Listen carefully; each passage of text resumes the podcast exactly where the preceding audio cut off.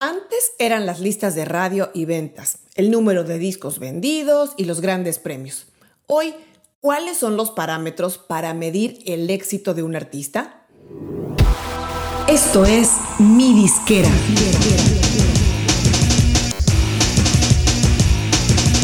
Mi Disquera, donde tu música es tu negocio.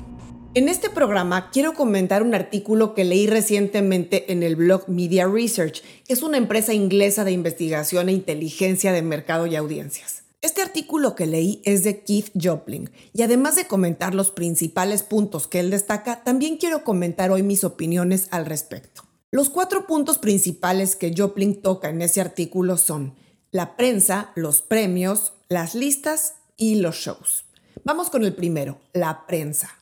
Bueno, este artículo de Keith Joplin es de fines de diciembre, que es la época en la que siempre se publican todas estas listas calificando los mejores álbumes del año, las mejores canciones, los mejores shows, etc. El primer punto que señala el autor es que si bien una mención en esas listas de alto prestigio en la música, como puede ser en el mundo anglosajón la revista Rolling Stone o Pitchfork, etc., creemos que generarían un buen tráfico a la música ahí clasificada, pues la sorpresa es que no, no mueven tanto la aguja, al menos significativamente o como era antes. Los artistas y sus disqueras o sellos han comprobado en años recientes que ese tipo de menciones premium o incluso artículos o publicaciones en esos medios importantes no son lo que eran antes. Ahora solamente llevan algunos streams o vistas de más a esas canciones, videos o álbumes. Ahora, en vez de eso, muchos fans prefieren recurrir a sus propios líderes de opinión, que suelen ser cuentas de Instagram, youtubers o cualquier otro personaje de redes sociales que puede acarrear incluso mucho más tráfico a la música de lo que eran antes esas revistas o medios de prestigio. Otro factor que tiene importancia de primer nivel es estar presente en las playlists o listas de reproducción. Para un artista hoy por hoy es más importante entrar a una lista relevante para su género de música que tener, por ejemplo, alguna nota en algún periódico, revista o incluso un blog. Y claro, son cosas diferentes, lo sé, pero en la balanza muchas veces pesa más un curador de una playlist grande que un buen periodista. Aspecto número dos que señala Joplin en el artículo, los premios de las grandes instituciones. Bueno, este hecho es importante porque cada vez es más frecuente que los artistas más grandes critican y hasta desprecian a las grandes instituciones que tradicionalmente daban los premios más importantes en la música. Por ejemplo, las críticas encarnizadas del artista canadiense The Weeknd contra la Academia del Grammy americano, acusándolos de corruptos y demás. Bueno, cabe mencionar que esas críticas las hizo cuando no tuvo nominaciones en la edición más reciente de esos premios independientemente de lo que haya atrás de verdad, cierto o falso. Eso es lo que pasó. Y bueno, por mi parte menciono que toda esta crítica y rollo que hubo con The Weeknd hablando de los Grammys, pues le salió bien al final, porque se acabó apalabrando para actuar en el medio tiempo del Super Bowl. También Ellie Golding ha sido de las más duras críticas recientemente. Hace un par de meses publicó en su cuenta de Medium una nota en la que cuestionaba de raíz el verdadero significado de los premios en la música. También aquí en las notas del programa te dejo el enlace por si quieres consultar la publicación original. Y bueno, estas reacciones tanto en la música internacional como en la música latina sabemos que no son nuevas. Pero bueno, nadie le hace mala cara a un premio cuando lo recibe, ¿no? El tercer punto que toca Joplin en su artículo es las listas de venta y radio, o los charts como se les dice en inglés. Bueno, los que venimos de otras generaciones de la industria de la música todavía recordamos cómo vivíamos y moríamos por las listas. Era una especie de culto a las listas. Entrar en la lista de ventas o en la lista de radio de tu país era motivo de fiesta. Siempre estaban las de las cadenas de tiendas importantes, las tiendas especializadas de discos, tiendas departamentales o incluso había países que obviamente tenían su lista general. En México, por ejemplo, estaban las listas de Mix Up, las de Sanborns, las de Liverpool, etc. En Argentina estaban las de Musimundo, que eran lo máximo.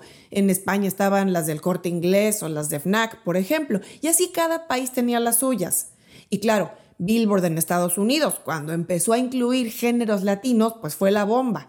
Estar en esas listas era el máximo logro para un artista hispanohablante. Además, claro, las listas de radio de cada país eran la publicación más esperada que todos estaban pendientes de recibir semana a semana. Podía hacerle el día a alguien o llevarlo a la depresión. Hoy por hoy, en cambio, los artistas, en especial los más jóvenes, ven las listas de radio de ventas pues algo así como piezas de museo.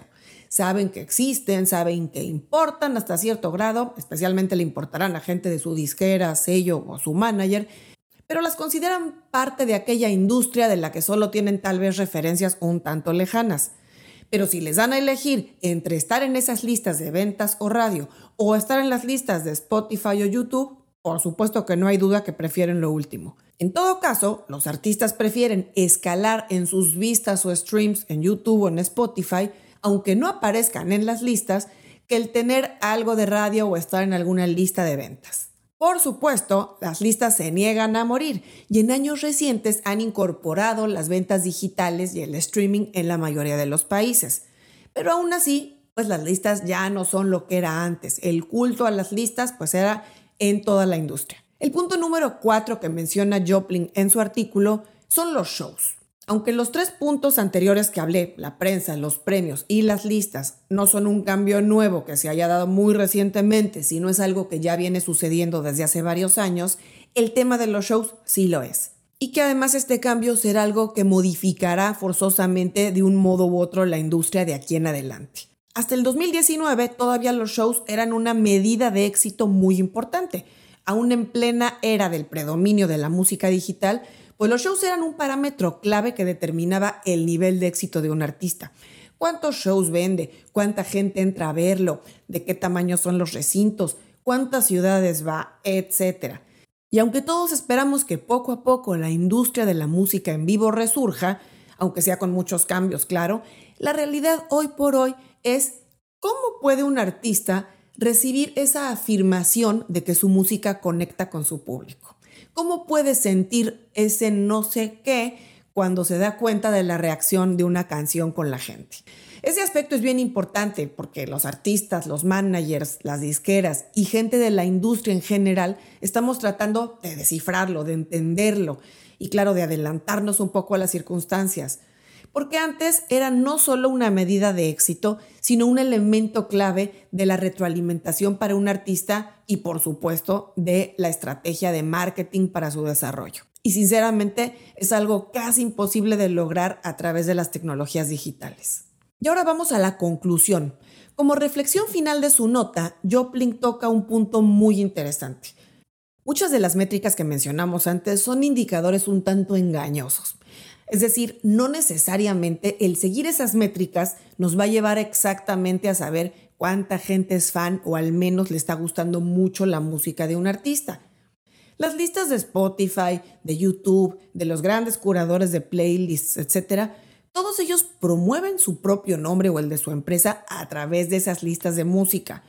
Por supuesto, buscando convertirse en esa referencia top o parámetro vital para la industria y claro, es una visión, en mi opinión, muy injusta y un tanto parcial, porque en un mercado tan fragmentado como es este de la música actualmente, la verdad es que no se representa la diversidad tan amplia que hay a nivel países y a nivel géneros musicales en esas listas. Es mucho más difícil tal vez ahora para un artista, por ejemplo en México o en Colombia, estar en una de esas listas digitales tan codiciadas que lo que era antes estar en una de las listas de radio o de ventas, incluso de las publicaciones de prensa que le daban más notoriedad antes de lo que puede conseguir ahora. Como conclusión de esta nota y mi reflexión al respecto, es que me gustaría agregar que todo esto no es más que un reto muy interesante tanto para los artistas como para toda la gente que de una forma u otra estamos trabajando en la industria de la música. Lo veo como una oportunidad para potenciar herramientas de marketing nuevas que tengan un acceso más democrático para todo tipo de artistas y también de generar diversos modos más incluyentes para medir el impacto de la música. También creo que es la oportunidad de ser más creativos e inteligentes diseñando nuevas formas de medir el éxito, estableciendo, por ejemplo, nuevas metas más allá de las métricas que tenemos ahora, tan a gran escala, y también la manera de acceder a esas analíticas. Todo eso va a ser clave. En fin, hasta aquí llegamos con el programa de hoy. Espero que te haya gustado este nuevo formato de comentar un artículo o una nota interesante relativa con la industria de la música. Si tienes alguna sugerencia de temas a tratar o de algunas notas que quisieras que platicáramos aquí, déjame un comentario o mándame un mensaje en las redes sociales de mi disquera. Hasta muy pronto.